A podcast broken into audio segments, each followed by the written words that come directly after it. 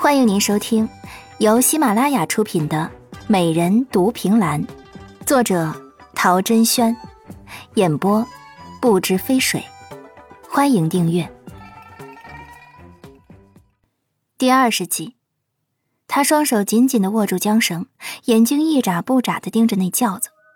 他记得刚才风吹的时候，那轿子上的铃铛根本是一点声音都没有发出来。现在不仅有铃铛声，而且轿子还在悄无声息地跟在他身后。如此，他却连一点声音都没有听到，这般的诡异，饶是他胆子再大，心中也有些发怵。所以，他双腿一夹马腹，快马加鞭地再次冲了出去。而这一次，他一边跑一边注意着身后的情况。很好，没有追上来。他驾着马。跑过前面一个小山坡，然后再度回头查看，而这一次，他再度倒吸了一口气。那轿子在山坡上，他惊得停了下来，心中慌慌而颤。那么大一顶轿子，至少需要四个人抬。饶是他们都是高手，在我每一次转头的时候，他们要放下轿子再躲起来，就需要周围环境的配合。可是这里四周都是荒地，石头诸多，但这一块却没有什么巨石可以躲人。难道说，那轿子其实是自己动的？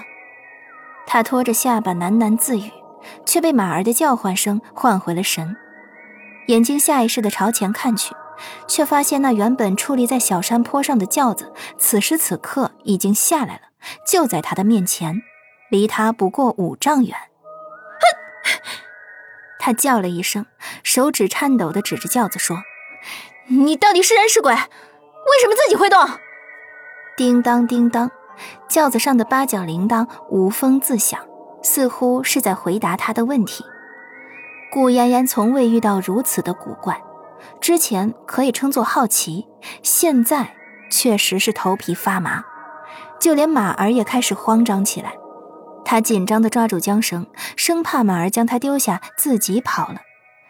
似乎是要验证他心头的猜测一样，马儿突然在那铃声中不安起来，在不大的地方来回乱窜，然后就把顾嫣嫣从身上给甩下来了，自己跑远了。啊，马儿，马儿，你不要丢下我呀！他大叫着，可是马儿早就跑得没影儿了。如此之下，就只剩下他一个人孤零零的。他欲哭无泪，突然听到身后极近的距离传来一声很轻微的落地声。他一转身，就看到那轿子此刻已经距离他一丈远了。鬼呀！他大叫着往后跑去，可这一次轿子已经开始正大光明地追着他了。他跑出去多远，每一次停下来。轿子都在他身后一丈远，距离刚刚好。不管他往左往右，还是突然折返往回跑，轿子都精准的追着他。本集已播讲完毕，亲爱的听众朋友，请您订阅关注，下集更精彩。